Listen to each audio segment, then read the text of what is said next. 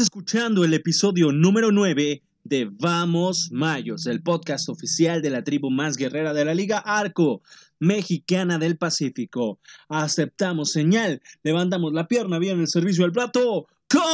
¡Comenzamos!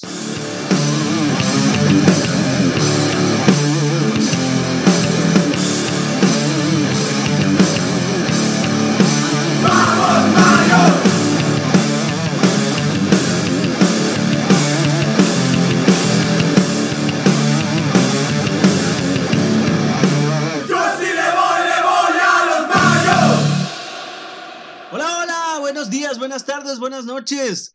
Dependiendo a qué hora esté escuchando esto, sea usted bienvenido a su podcast favorito, el de la tribu más guerrera de la Liga Arco Mexicana del Pacífico. Claro, hablamos de Vamos Mayos, episodio número 9. Ya estamos por llegar a la decena de episodios y no me queda más que agradecerles como su anfitrión el hecho de que estén consultando este espacio día con día, semana con semana, serie con serie, para estarse enterando de todos los pormenores que rodean a la Liga Arco Mexicana del Pacífico y claro, a nuestros aguerridos y poderosos mayos de Navojoa. Y pues aquí estamos ya checando el dato de lo que tenemos para ti el día de hoy, en esta tarde, en este día para informarte de lo que ocurrió, porque ya empezó la segunda vuelta y señores mayos, empezó pisando fuerte, claro que sí. Pisando muy fuerte y nos llevamos serie por barrida. Fíjate, te comparto el dato. La última serie por barrida que hemos tenido o que habíamos tenido acá en Mayos de Navojoa había sido en el 2017, la última serie del rol regular de la temporada 2017-2018, que fue en diciembre y fue en contra de Cañeros de los Mochis. Fue la última serie del rol regular que Mayos se llevó por limpia, eh, por barrida. Y en esta ocasión, pues fajándonos de nuevo con gran labor monticular, gran labores defensivas, estampas defensivas que, uff, Uf, ahorita te estaré platicando de las estampas defensivas que hubo en esta serie, que fue realmente la defensiva, el cuadro de Mayos, los jardines comportándose de una manera espectacular. Para poder pues traernos esta primera serie de la segunda vuelta y ir con todo el ánimo, ánimo renovados y con mucha, mucha fuerza, mucha esperanza y muchas ganas de trascender y lograr cosas importantes en esta temporada de la Liga Arco Mexicana del Pacífico allá en Mexicali. También te comentaré lo que viene, que es una serie de toda la semana, de martes a domingo estaremos jugando allá en la fronteriza Mexicali. Eh, donde esperamos pues traernos un récord positivo y poder seguir peleando ahora arriba en los puestos eh, titulares o en los puestos de, de, la parte alta del standing, ¿no? Entonces, vamos entrando en materia, vamos abriendo el librito, háblale a la mamá, al papá, al tío, al perro, al vecino, al señor de la tiendita. Ya inició Vamos Mayos, episodio número 9. Y pues yo soy Marco Duarte, ya me conoces, bajo duarte 7 en mis redes sociales. Y empezamos con este podcast con este episodio número 9 del podcast, de su podcast favorito, de su tribu favorita, de su deporte favorito. Vamos, Mayos. Entonces empiezo platicándote lo que pasó el pasado 28 de noviembre, el sábado, que es cuando iniciamos nosotros ya la segunda vuelta de forma oficial. No jugamos en viernes porque pues tuvimos doble cartelera el día de ayer. Entonces eh, empezamos el día sábado 28 de noviembre, como ya es costumbre, o se está volviendo costumbre, a las 2 de la tarde aquí en el Manuel Ciclón Echeverría, recibiendo a Venados de Mazatlán, al equipo subcampeón, de, que no se nos olvide, ¿eh?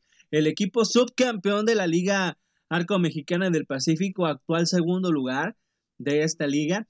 Y pues empezamos con el pie derecho, ganando ese partido pues dos carreras por uno en un juego muy peleado, un juego bastante, bastante eh, espectacular en labor monticular, porque fue la despedida de nuestro venezolano, lo tuvimos aquí en el podcast a Félix Dubront, lo tuvimos aquí y fue la despedida porque él pues ya reporta con su equipo Navegantes del Magallanes por allá en la Liga de Venezuela. Y pues una fue una grata despedida, ¿eh? Una grata despedida. Y con esta victoria pues deja las filas de, nuestro equipo ya que lanzó por espacio de 7 entradas completas, 120 lanzamientos, 77 de ellos en la zona de strike, punchando a 5 enemigos, regaló eh, pues dos bases y permitió solo 3 hits. Uno de ellos fue home run solitario, que fue la única anotación que los porteños pudieron hacer. Eh, fíjate, te regalo el dato también, que en las últimas cuatro salidas como abridor, todas fueron el Ciclón Echeverría.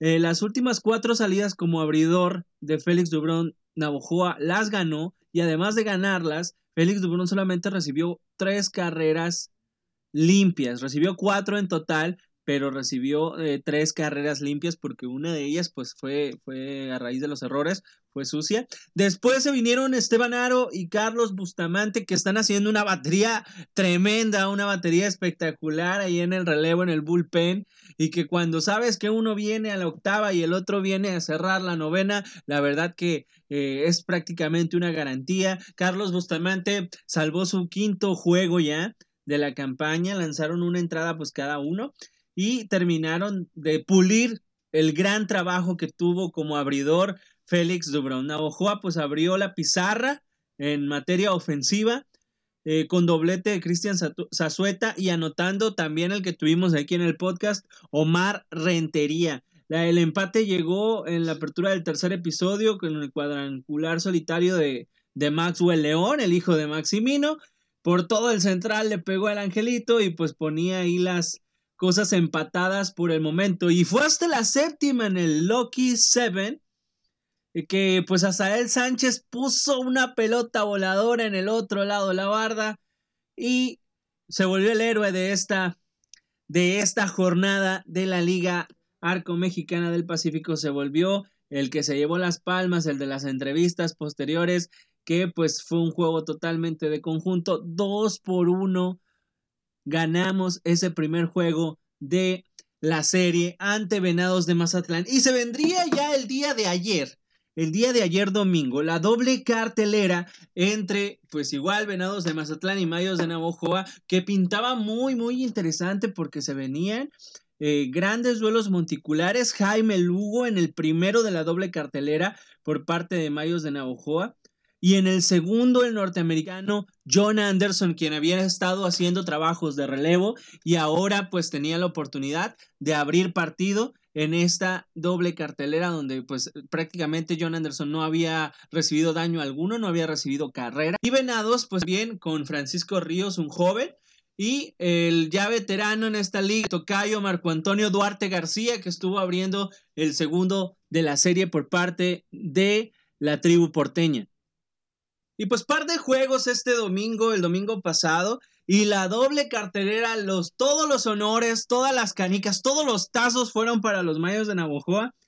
Desde la Perla del Mayo, el Ciclón Echeverría pues abrió sus puertas desde las 12 de mediodía, que fue donde estuvimos eh, jugando en esta doble, doble cartelera. Y Mayos aplicó la escoba, como te decía, desde el 2017. Navojoa no aplicaba escoba a un equipo y esto lo logró en contra de los Venados de Mazatlán en este fin de semana. El primero de la tarde vino pues de atrás el equipo. Iba perdiendo todo el juego. Todo el juego estuvimos atrás en la pizarra y en un abrir y cerrar de ojos le echamos a perder la joyita de picheo que traía Francisco Ríos y te voy a platicar ¿Cómo estuvo este partido entonces? Pues aquí lo estaremos chequeando. En la labor monticular, pues ya te platicaba Jaime Lugo por parte de los medios de Navajo. Francisco Ríos, que era el de la joyita de, de picheo hasta la séptima entrada. Te voy a platicar esto porque es, fue lo que más me llamó la atención de este juego. Para empezar, Mayos lo iba perdiendo desde el, el primer episodio. Mayos fue perdiendo desde el primer episodio porque Josué Figueroa se envasó el primero de la tanda del partido, se envasó en base por bola de Jaime Lugo, luego lo avanzaron con sencillo y también con base por bola eh, se estuvo moviendo este José Figueroa, quien anotaría la quinielera para Venados. Después de anotar la quinielera para Venados, se vendría una, dos, tres, cuatro entradas en blanco por parte de Jaime Lugo, lo relevaría cuando se metió en broncas Fabián Anguamea de una forma tremenda. este nuevo elemento de que llega de Yaquis de Ciudad Obregón apenas la semana pasada, la verdad que hizo un relevo majestuoso porque recibió corredores en tercera, eh, sin out, bueno, con un out prácticamente, y eh, sacó la chamba este Fabián Anguamea. Eh, recibió doblete Jaime Lugo empezando el, el, inning por parte de Anthony Jansanti. Se instaló en la segunda y con toque de sacrificio Ricky Álvarez lo movió a tercera. Entonces había corredor en tercera y con cualquier descuido del lanzador esa carrera se venía y pues prácticamente nos ponía en chino el, regreso porque acuérdate que estos juegos estaban pactados a siete entradas y Mayos estaba eh, batallando con este problema en la sexta. Entonces viene el relevo para enfrentar a la Pulpa Ríos, Fabián Anguamea.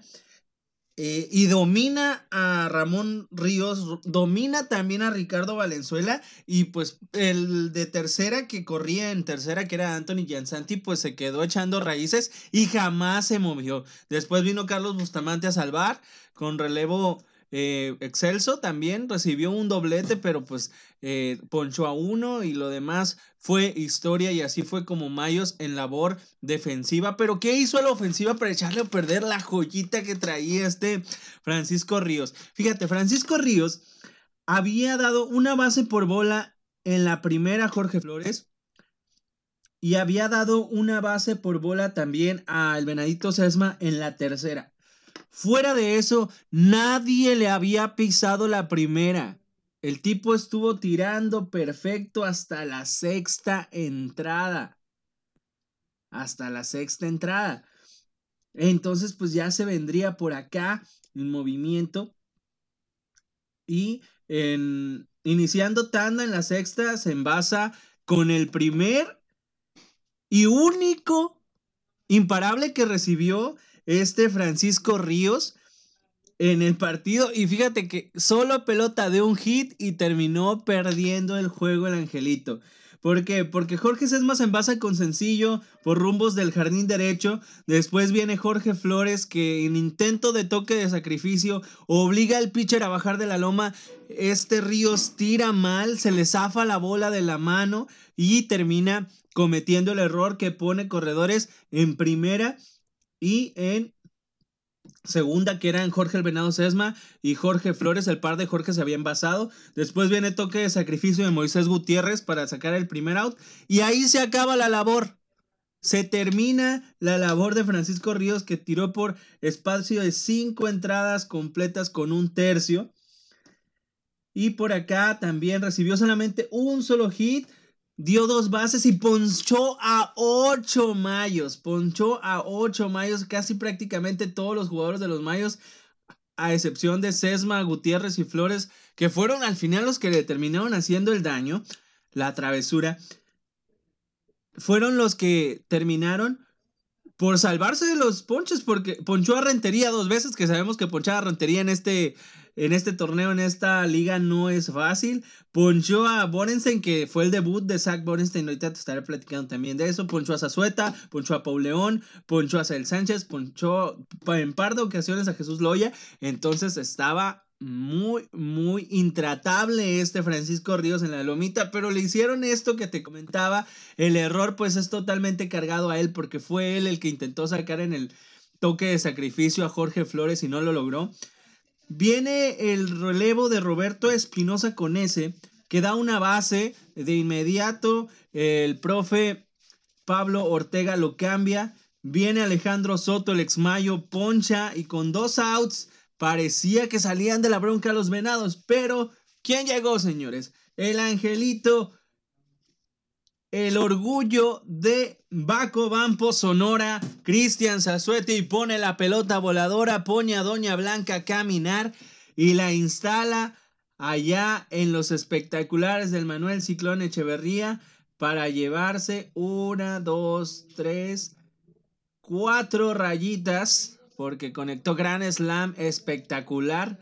Poner cifras finales a este encuentro y dictar sentencia condenatoria aquí en lo que al final fue un juego de poder a poder, en lo que parecía una obra de arte de picheo de Francisco Ríos, se convirtió en su derrota número 2 de la campaña a Francisco Ríos, que pichó, insisto, por cinco entradas, un tercio, donde solamente admitió un hit, pero dos carreras para hacer a la postre el pitcher derrotado. Entonces los Mayos pues le hicieron la travesura a este, a este Francisco Ríos. Y luego en el juego número 2 de eh, esta doble cartelera, pues igual ya venados con heridos, del, con el orgullo pues bajo después de que se les escapó esa victoria ya en el prácticamente el último turno. Repetían prácticamente alineación, pero ahora tenían ya a el tocayo Marco Antonio Duarte en la loma, enfrentando a nadie más y nadie menos que John Anderson, que es uno de los norteamericanos que tiene nuestro equipo y que hasta hace poco estaba haciendo, te repito, labor de relevo. Y esta vez ya le daban la oportunidad, le daban la pelota para abrir el juego número 3 de la serie. Y pues Mayos buscando ya la, la que le diera seguridad, la, la victoria, pues, que le estuviera dando estos tres, estas tres unidades o estas tres victorias que ya tenían pues prácticamente eh, la fuerza para alimentar el ánimo de todo el equipo para continuar o iniciar fuerte, fuerte, fuerte, pisando con mucha autoridad esta segunda vuelta. Entonces te platico cómo estuvo este segundo eh, juego de la doble cartelera. John Anderson fue el encargado de iniciar las hostilidades desde el montículo. Y aunque salió sin decisión, pues dejó el juego empatado a una este John Anderson. Lanzó por espacio de 4 y 2 tercios, ponchó a 5 y regaló dos bases en su primer trabajo como abridor. La verdad, muy bueno. Mazatlán le puso color a la pizarra al inicio del segundo capítulo con un home run al central de Ricky Álvarez, el Wolverine, que, ay, ya el Wolverine desde que jugaba en Mexicali realmente ya nos tiene bastante, bastante espantados. Un peloterazo Ricky Álvarez eh, que pegó home run también aquí en su visita al Manuel Ciclón Echeverría. Pero pues le duró poquito el gusto, ¿no? A la visita, ya que en el cierre del mismo episodio, de nuevo, ¿quién creen? El héroe, el orgullo y la celebridad de Bacobampo, Sonora, Cristian Zazueta, primer envío de la entrada, primero de la tanda, y el angelito la pone a volar en los espectaculares del Manuel Ciclón Echeverría ante los envíos aún del tocayo Marco Duarte. Y la puso volando la pelota, ¿eh? Fue lo único que hicieron los mayos en esa entrada, porque después vendrían a Sael Sánchez, Fernando Flores y Manuel Orduño y serían dominados con Fly de los Jardines los tres. Pero pues Mayos ya se hacía presente en la pizarra. Y luego vendría la cuarta entrada donde Mayos se envasaría Omar Rentería, que sigue bateando, el Angelito sigue bateando arriba de 400, sigue como líder bateador de la liga. Omar Rentería, que le ha ido muy bien en esta temporada, que está viendo la pelota como sandía. Se envasaría con sencillo por terrenos del jardín derecho. Vendría Zach Borenton y se poncharía. Venía Cristian Zazueta y sería dominado con una línea al 8 y parecía que le iban a salir raíces a Rantería en esa parte eh, baja de la cuarta, pero vendría también por acá Sael Sánchez que se envasaría en mm, base por bola y Fernando Flores con un sencillo a los terrenos del jardín izquierdo desataría la furia de Rentería quien vendría corriendo y volando bajito y timbraría la segunda rayita para la causa de los Mayos de Navojoa y ya no hizo falta nada más. Esa carrera dictó sentencia condenatoria. Lo gana en labor de relevo Antonio Garzón, el zurdito del Burrión Sinaloa. Después vendría también Martín Buitimea, haciendo un relevo un tanto trastabillado, pero bueno. Y Esteban Aro a salvar el juego. Lo perdería también por parte de los Venados. El tocayo Marco Antonio Duarte García, quien eh, sería pues el pitcher derrotado en esta ocasión por parte de los Venados de Mazatlán. Y esa fue la serie en contra de estos Venados que venían. Ojo, no, no es un accidente esto. Venados de Mazatlán traía una seguidilla de siete victorias al hilo. Y Mayos los detuvo en seco, les recordó quién es quién, les recordó que no nos importa que traigan manager nuevo y que no nos importa que sean los actuales subcampeones de la Liga Arco Mexicana del Pacífico. Mayos va en esta segunda vuelta por todas, todas las canicas en esta ocasión. Y pues ya checando este, eh, esta mañana o este día el standing, pues Mayos aparece empatado en primer lugar con algunos equipos que también lograron llevarse la barrida y te lo voy a comentar en un momentito más aquí teniendo las posiciones a la mano de esta segunda vuelta. Por Runa average estamos acomodados así. Águilas de Mexicali, tres ganados, cero perdidos, que también logró barrer por allá a Sultanes de Monterrey. Mayos de Navojoa en segundo lugar con tres ganados, cero perdidos. Naranjeros de Hermosillo, tres ganados, cero perdidos. Y Algodoneros de Guasave, tres ganados, cero perdidos. La única serie que no se eh, llevó a cabo o no ganaron por barrida en esta jornada de la Liga Arco Mexicana del Pacífico fue la serie celebrada entre Charros de Jalisco y Tomateros de Culiacán. Porque ahí sí, eh, Charros de Jalisco que se llevó la serie, ganó por dos juegos por uno. Y Tomateros de Culiacán, quien seguiría en el standing, es un juego ganado, dos perdidos.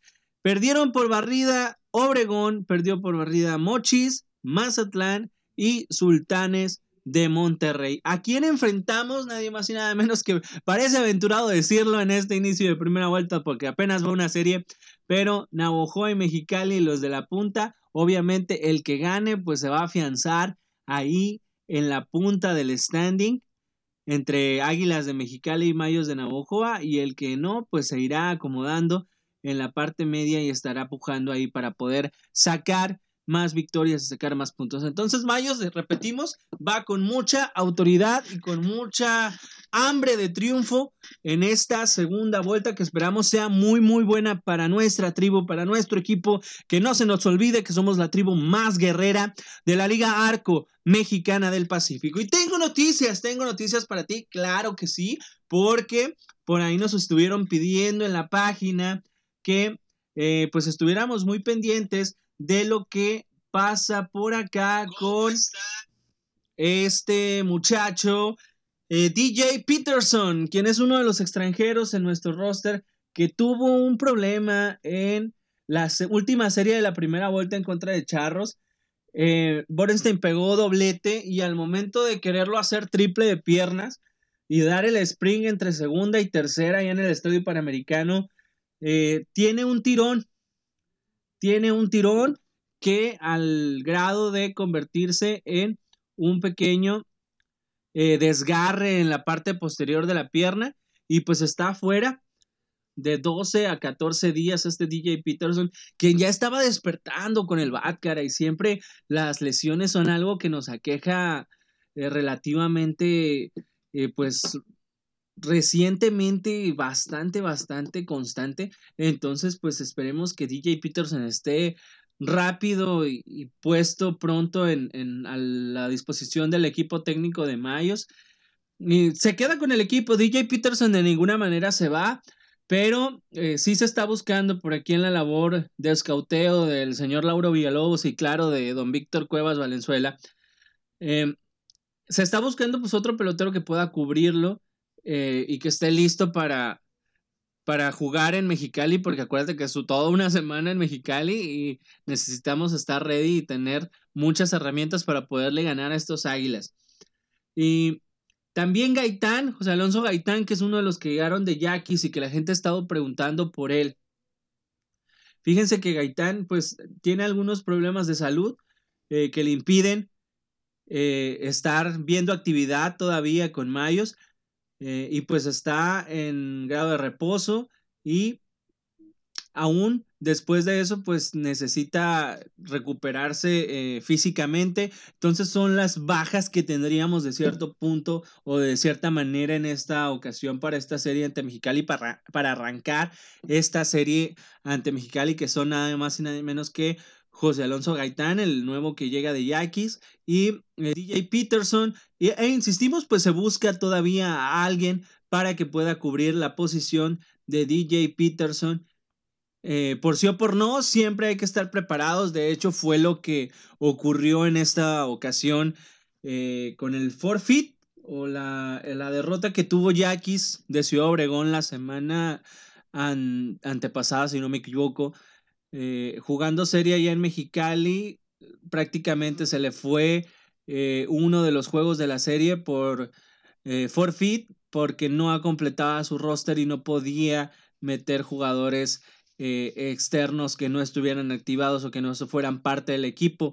Entonces sí estuvo algo complicado y Mayos no quiere que le pase eso, entonces necesita estar buscando rápidamente los elementos que le den a Mayos, pues todo lo, lo, que tenga a la mano, ¿no? Entonces, y pues bueno, vamos a estar checando también el roster que nos depara para esta serie a celebrarse en el Estadio Farmacia Santa Mónica, allá en la fronteriza Mexicali, allá contra Águilas. Y empezamos checando los lanzadores, ¿no? Que tenemos al zurdito Antonio Garzón, Carlos Bustamante, Edwin Valle, Esteban Naro, Francisco Moreno, Isidro Márquez, Jaime Lugo, Jesús Anguamea, este, John Anderson, Jonathan Partida, Marco Carrillo, El Orgullo de la Unión, Martín Buitimea, Octavio Acosta, Oscar Félix, Raúl Carrillo y Rudy Acosta. La verdad, cada vez se ve mejor el, el equipo de picheo de Mayos, el cuerpo de lanzadores de Mayos Navajoa, cada vez se ve mejor.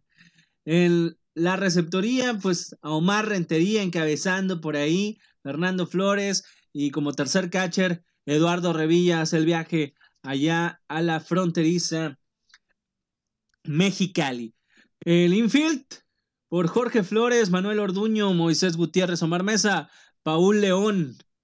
Y el outfield, Asael Sánchez, Cristian Zazueta, que ha estado cubriendo el cuadro también en la tercera base en esta reciente época de la Liga Arco Mexicana del Pacífico. Héctor Estrada Jr., que vuelve a ser activado, Jesús Alan Loya, Jorge Sesma y el norteamericano Zach Borenstein, que, ah, te dije que te iba a platicar de su debut. La verdad no fue un debut muy, muy para presumir el de Zach Borenstein que él es activado para esta doble cartelera a partir del juego de ayer. Este segundo de la serie. Y pues no le fue muy bien con el badass Zach Borenstein, que estuvo haciendo la labor de bateador designado.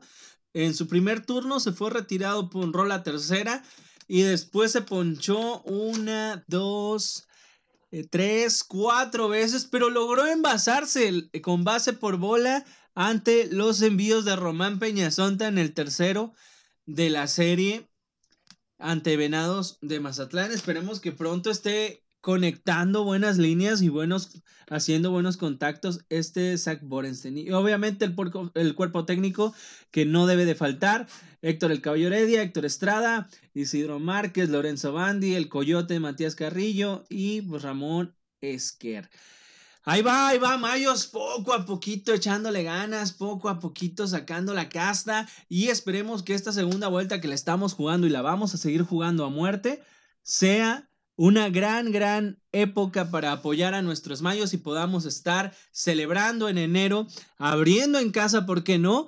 Las fiestas de enero, los playoffs y poder estar peleando un lugar estelar en esta temporada de la Liga Arco Mexicana del Pacífico. Ya así nos vamos, amigos aficionados. Y pues no me queda más que agradecer en estos primeros nueve episodios del podcast eh, su confianza, su atención semana con semana, serie con serie.